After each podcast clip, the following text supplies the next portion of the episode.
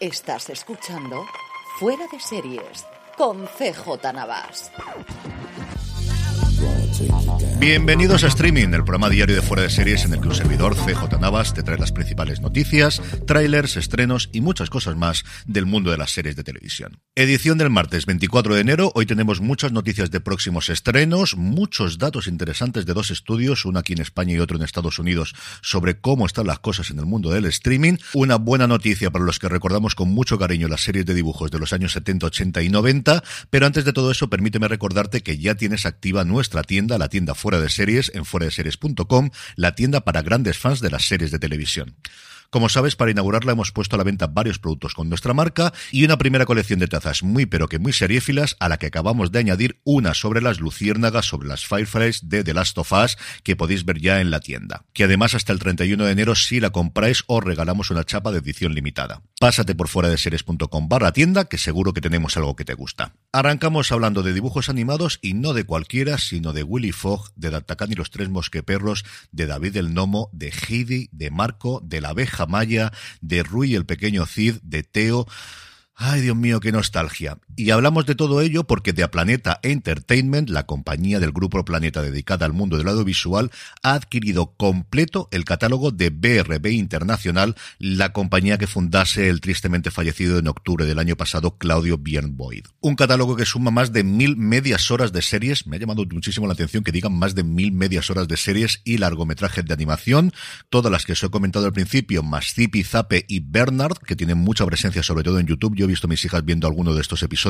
y que amplía el acuerdo que recordaréis que comentamos aquí el pasado mes de diciembre al que habían llegado Planeta y los herederos del fundador para adquirir los derechos de explotación de D'Artagnan y relanzar la marca a nivel mundial. En el capítulo de nuevos proyectos sabéis que hay una demanda cada vez más creciente por series documentales deportivas y Neo Studios, una de las productoras especializadas en este género, que ha trabajado anteriormente con Discovery Plus o Amazon Prime Video, por ejemplo, ha anunciado una serie en el mundo del NASCAR americano protagonizada por Frankie Muñiz, el protagonista de Malcolm in the Middle o de Agente Cody Banks. Frankie al parecer es un gran aficionado al NASCAR, siempre ha tenido la aspiración de convertirse en piloto y ahora lo podremos ver en tiempo real en este documental que a día de hoy no tiene plataforma para su estreno. Y de Estados Unidos saltamos aquí con próximas fechas de estreno. Por un lado, Movistar Plus confirma que los nuevos episodios de Crímenes de Carles Porta llegarán el 30 de enero, estrenándose los episodios todos los lunes en el canal cero de Movistar Plus en prime time y pasarán una vez emitidos a estar disponibles bajo demanda. La nueva temporada contará con ocho nuevos casos, algunos de ellos tendrán dos episodios y arrancará con uno llamado Girona Madrid y Madrid Girona. En 2013, una chica va a comisaría de los Mossos para denunciar la desaparición de su madre en Girona. Los investigadores no logran desatascar el caso de la mujer desaparecida hasta que la Policía Nacional en Madrid recibe una información muy relevante. Comedy Central, por su parte, anuncia el estreno en exclusiva en España de la temporada número 26, que se dice pronto, de South Park. Se producirá el próximo sábado 11 de febrero a partir de la 1 menos 10 de la mañana, en versión original subtitulada. Tendremos que esperar un poquito más, hasta el 16 de marzo a las 23.50, para poder verla doblada al castellano. Nova, por su parte, nos trae una nueva serie turca, para que veáis que aquí en streaming hablamos absolutamente de todo. Se trata de Corazón Herido, se estrenará en la cadena el próximo 28 de enero a partir de las 10 de la noche y según nos dice la nota de prensa, ambientada en bellos espacios naturales y en Antioquía, Corazón Herido narra la historia de un hombre traicionado por las personas que más ama. Para los aficionados a las series turcas tenéis una nueva cita en Nova a partir del 28 de enero.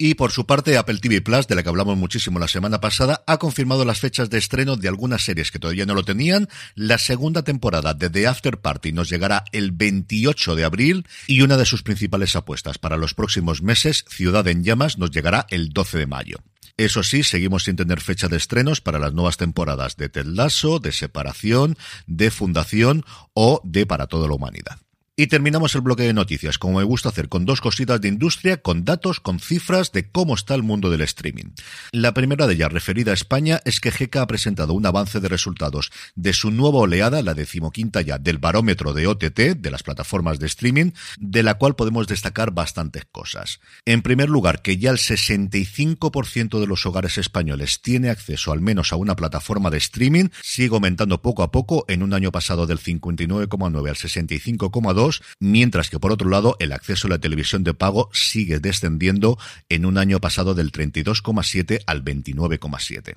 Por plataformas, en el último trimestre todas han descendido, excepto las más pequeñas. Mi Tele Plus, Filming y Apple TV Plus son las únicas que crecen de una forma muy moderada. Es especialmente destacable el descenso de un 3,3% de usuarios que tienen acceso a Netflix, que sigue siendo el líder con un 72,1% de la población. Y hablando precisamente de Netflix, han hecho el que yo creo que es el primer estudio, al menos en España, de cómo está funcionando la nueva suscripción con anuncios. Según las personas que han respondido a la encuesta, un 8,6% de los usuarios de Netflix a día de hoy en España tendrían un plan básico con anuncios, de los cuales más de un 50%, en concreto un 51,6%, son nuevos clientes, un 29% proceden del plan básico, estaban pagando un poquito más, solo un 6,5% han respondido que venían de tener una clave cedida o compartida y el resto o bien estaban en el plan estándar o en el plan premium o mi favorita, no tengo ni idea de qué plan estaba pagando. Además, en la encuesta preguntaban qué le parecía a los usuarios el hecho de que las plataformas tengan tarifas con anuncios.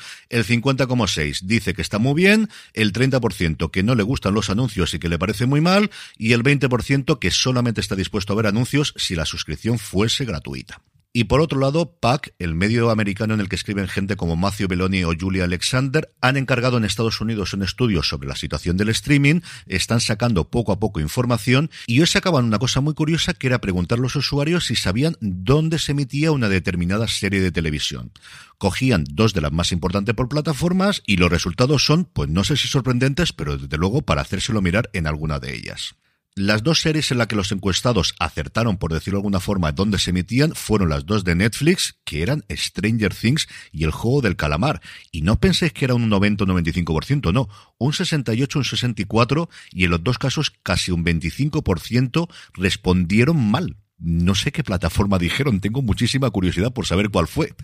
Pero claro, si te vas, por ejemplo, a Ted Lasso, es que solamente el 20% de los encuestados sabía que era en Apple TV Plus y el 48% respondieron mal. Y me diréis, ya Carlos, es que eso es Apple TV Plus. No, no, es que pasaba lo mismo con The Wild Lotus, solo el 20% sabía que se estrenaba en HBO Max, o con Richard, solo el 23% sabía que se estrenaba en Amazon Prime Video. Como os digo, me han parecido unos datos muy curiosos, creo que es algo que sería muy interesante hacerlo también en España y de hecho a ver si muevo hilos o me animo un poquito a hacer esto porque creo que puede ser una cosa bastante interesante. En el apartado de trailers, Prime Video ha mostrado el tráiler oficial de la segunda temporada de Operación Marea Negra, que llega a la plataforma el próximo 10 de febrero, con cambio de protagonista incluido. A3 Player Premium ha mostrado el de Nacho, la serie originalmente encargada por Lionsgate Plus a Bambú sobre la vida, obra y milagros de Nacho Vidal y que al final, cuando se cerró Lionsgate Plus, fue adquirida por la plataforma de A3 Media, que lo estrenará el próximo 5 de marzo y el tráiler creo que vende muy bien la serie. Se nota la estética de Bambú y el buen hacer de la productora,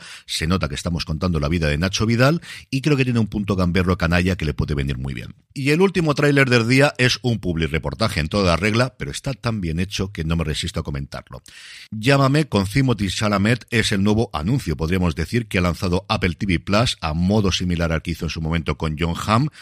pues intentando hacer lo que os comentaba antes, que se sepa que Coda o Separación o Ted Lasso, donde se pueden ver, es en la plataforma de la manzana. Y me diréis que soy muy fanboy, y yo no lo voy a negar, y que me gustan mucho las cosas de Apple, tampoco lo voy a negar, ahí me podéis encontrar cada 15 días en una cosa más junto a Pedro Andar hablando de cosas de tecnología y del mundo de Apple, pero es que creo que está muy bien hecho el vídeo. Como siempre, todos los vídeos que he comentado los podéis encontrar en YouTube, pero la forma más fácil de encontrarlos es que os suscribáis a nuestra newsletter, newsletter.fueradeseries.com, de forma gratuita, todos los días, un mail con todas las noticias que comentamos aquí, todos los vídeos con sus enlaces correspondientes a YouTube, de forma gratuita en tu buzón de correo electrónico. En el apartado de estrenos, solamente uno, martes de filming, Memorias de una escritora. Es así como han decidido, yo creo que con muy buen criterio, rebautizar la serie llamada The Dreamer en su versión original, que es una miniserie sobre la figura de Karen Blixer, la autora de Memorias de África, protagonizada por Connie Nielsen. Y terminamos con la buena noticia del día y es que Radio Televisión Española se va a hacer las Américas y va a hacer una gran presentación